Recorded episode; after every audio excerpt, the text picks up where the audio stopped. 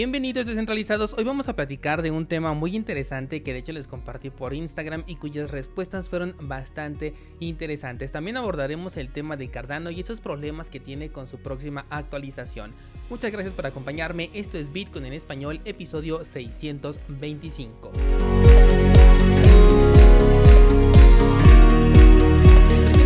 al momento en el que estoy grabando se encuentra en 21.369. Tuvimos un movimiento a la baja después de haber conseguido llegar a los 25.000. Sin embargo, todavía se encuentra dentro de este canal en el que pues yo creo que todavía vamos a estar durante un buen rato. Ya llevamos desde el mes de junio, desde el 13 de junio para ser exactos, entramos a este canal que va desde los 18.900 eh, hasta los 24.200 aproximadamente con algunos picos por fuera de este canal, pero por el momento ninguna confirmación de ruptura ni por el lado del soporte ni tampoco del lado de la resistencia. Algo que no he checado es el gráfico semanal. Déjame revisar cómo se encuentra.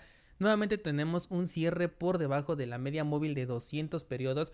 Tuvimos por ahí una, dos, tres velas cerrando por encima de la media de 200, lo cual nos hacía pensar en la posibilidad de un cambio de tendencia. Recuerda que cuando está por encima, pues eh, normalmente se utiliza esto como indicador para un movimiento alcista. Sin embargo, ha vuelto a estar por debajo y de hecho la vela semanal cerró muy por debajo de esa media móvil de 200 periodos. Así que por el momento regresamos a una tendencia bajista, aunque bueno, personalmente sabes que no la he descartado desde que entramos a ella y sigo esperando a Bitcoin por ahí de los 14 mil dólares. Bueno, dejemos el precio y vamos con el tema del día de hoy. La semana pasada te estaba comentando eh, sobre cómo se había devaluado el término de criptomoneda tomando como punto de partida a Bitcoin, aunque algo que no he considerado cuando te hablo de esto es que tanto la criptografía como el término moneda vienen desde varios años atrás de la invención de Bitcoin o por lo menos del descubrimiento de Bitcoin. Que por cierto, el viernes escuché un comentario que me pareció súper interesante y quiero compartírtelo. ¿Tú qué crees descentralizado? ¿Bitcoin se inventó o se descubrió? Déjame tu respuesta en los comentarios. Bien, pues regresando a este tema de lo que es una criptomoneda, eh, en su momento quedé casi convencido de que Bitcoin ya no es más una cripto en el colectivo creado por la propia comunidad. Incluso les pregunté en Instagram que ustedes me definieran esta palabra y sus respuestas fueron muy interesantes porque en la gran mayoría podríamos eh, hacer una depuración de algunos proyectos si esa fuera la definición final de la palabra. Te voy a poner ejemplos de lo que la comunidad respondió y recuerda que la pregunta original fue ¿qué es una criptomoneda? Bien, un descentralizado me comentó que es un medio de intercambio descentralizado que conserva la privacidad de aquel que la posee.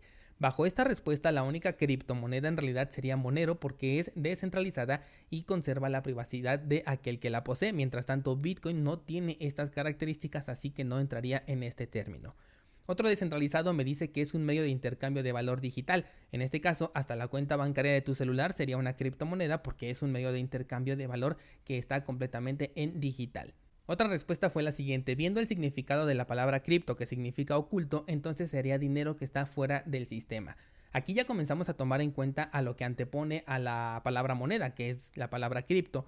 Y es muy importante porque como bien dice el descentralizado representa a algo que está oculto o en este caso encriptado y está fuera de un sistema. Pero hay cientos de criptomonedas que sí están fuera del sistema tradicional, pero al mismo tiempo están dentro de su propio sistema que también es centralizado. O por lo menos tiene un punto único de fallo. Ejemplos de esto, Tether, Ripple, EOS, eh, la moneda de Binance, etc. Otro descentralizado menciona que criptomoneda es un valor transable que representa a una empresa de tecnología blockchain este concepto me gustó mucho porque representa a la gran mayoría de las que hoy en día consideramos criptomonedas. O sea, este concepto es el que se le podría aplicar a la gran mayoría de proyectos cripto, desde la moneda de mercado libre hasta EOS, hasta Tron, hasta BNB, Ethereum, el que sea. El único inconveniente es que quedarían fuera tanto Bitcoin como Monero y alguna otra criptomoneda como por ejemplo Dogecoin, porque estos no tienen una empresa por detrás. Por último, la respuesta que más me pareció interesante dice, depende del conocimiento que tengas, el significado varía. Esto es muy cierto porque entre más aprendes como que más te complicas las cosas, en el buen sentido, ¿no?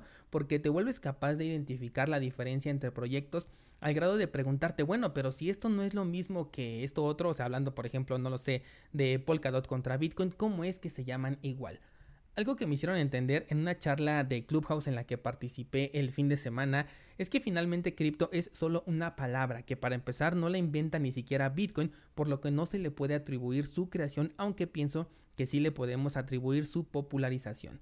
Por otro lado, es una palabra de la que se colgaron muchos, en un inicio motivados por Bitcoin, por ejemplo, Vitalik Buterin venía incentivado por Bitcoin y después ya se fueron motivando por cualquier otra cosa para crear un movimiento aparentemente futurista, pero con las mismas bases y conceptos de la época presente o incluso del pasado, solamente que bien disfrazados detrás de la palabra cripto y detrás de la palabra blockchain. En esta sala hubo una comparativa que fue un poco graciosa, pero me parece bastante acertada y me hizo como que cambiar este chip de lo que es una criptomoneda y lo que según yo consideraba que no lo es. No recuerdo puntualmente eh, a qué equipo se hizo referencia, pero voy a utilizar algunos que me vengan a la mente. El concepto al final va a ser el mismo, ¿de acuerdo?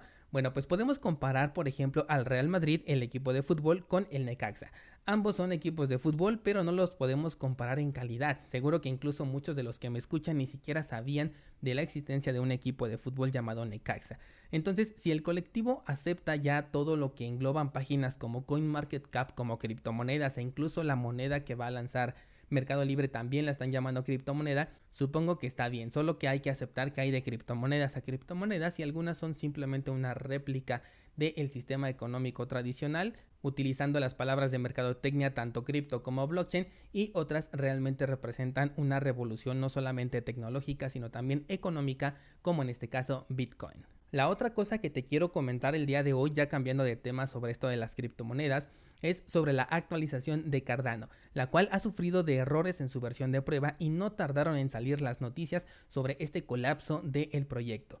Lo que me parece gracioso es que los errores en la red de pruebas de Cardano sean considerados como catastróficos cuando la red de pruebas precisamente tiene ese objetivo, encontrar errores y evitar que ocurran en la mainnet, como sí ocurre ya con Solana, con Polkadot, con Akala y con un montón de proyectos cripto a los cuales no se les especula una catástrofe a pesar de que fallen ya en la blockchain que sí mueve valor y no en la que está diseñada para hacer pruebas. Sin duda, tanto Cardano como Charles Hoskinson son entidades que no gozan de una buena popularidad, o sea, son como de esas que o, te gustan o definitivamente no las soportas, a diferencia, por ejemplo, de Vitalik y su Ethereum, quienes pueden mantener una promesa incumplida por más de 5 años y aún así la gente sigue confiando ciegamente en ellos. Y recuerda que en este sector no deberíamos de utilizar la palabra confianza. Charles dijo que el código ya está listo y que si el colectivo gusta se puede retrasar más tiempo la actualización para verificar un código que ya se verificó en más de 12 ocasiones y se tiene evidencia de que funciona correctamente. Con esto yo entiendo que Charles considera que el código ya está listo, pero que si la comunidad decide que se revise una ocasión número 13 por los eventos que ocurrieron en este fin de semana tras la última actualización, pues eh, se podría hacer, aunque esto generaría un nuevo retraso. Lo único que espero es que no tomen decisiones apresuradas y obtengamos los mismos resultados que en otras redes que fallan en mainnet, porque justo esto pasa cuando sacas un producto con mucha velocidad. Algo que quiero volver a destacar es que el entorno cripto eh, podemos apreciar que sigue valorando más la velocidad que la calidad. Aún hoy en día veo muchos comentarios sobre que Solana puede ser uno de los proyectos que entregue muchas ganancias en el próximo movimiento alcista y esto a pesar de ver cómo su red no es nada de lo que han prometido y cómo se encuentra completamente centralizada tanto por número de validadores como por servicios en donde se encuentran alojados sus nodos. Mientras tanto, Cardano que encuentra fallos en la red destinada a encontrar fallos es duramente criticada. Sin embargo, por justo ese pensamiento colectivo que se puede apreciar es que tengo la idea en la cabeza de que Cardano se puede convertir en un excelente proyecto que termine abandonado a falta de desarrollo. Su lenguaje de programación es distinto y cada día que pasa un desarrollador interesado en el sector cripto elige Solidity como el lenguaje que quiere aprender. Las escuelas de programación también vuelven más grande a este lenguaje, mientras que Plutus, que es la que utiliza Cardano, se queda cada vez más rezagado, lo cual significa que después de su salida aún haría falta un periodo de adopción largo para que los desarrolladores comiencen a ver ventajas en esta red a raíz de aquellos que se aventaron a desarrollar ya para Cardano y que supuestamente tienen ahí sus proyectos a la espera de esta próxima actualización. Mientras tanto, se está convirtiendo a Solidity como la zona de confort de programadores en la blockchain y siendo este el lenguaje que ya dominan y la red con más adopción en términos de aplicaciones descentralizadas que es Ethereum, ¿qué parte del pastel se podría quedar en Cardano? La otra alternativa es que Cardano pueda convertirse en el TikTok del entorno cripto. Me refiero a una aplicación que llega al final y destrona a todos los grandes en términos de adopción. pero me da la sensación de que para que esto ocurra se requiere de una serie de eventos en conjunto que jueguen a favor de Cardano y eso es inclinar la balanza en tu contra. Definitivamente prefiero un desarrollo bien probado que no falle constantemente como lo hemos visto en otras redes, pero al mismo tiempo espero que no olviden que de por sí ya llegaron tarde a este sector de los contratos inteligentes y si no ofrecen un diferencial que sea exponencial, es posible que el que sean superiores tecnológicamente no sea suficiente. ¿Qué opinas tú descentralizado sobre Cardano? ¿Crees que se vuelva a retrasar esta actualización? Y más importante, ¿crees que el ser superior tecnológicamente hablando sea suficiente para enfrentar a un mercado que ya está consolidado alrededor de Ethereum sin que éste caiga por su propio peso?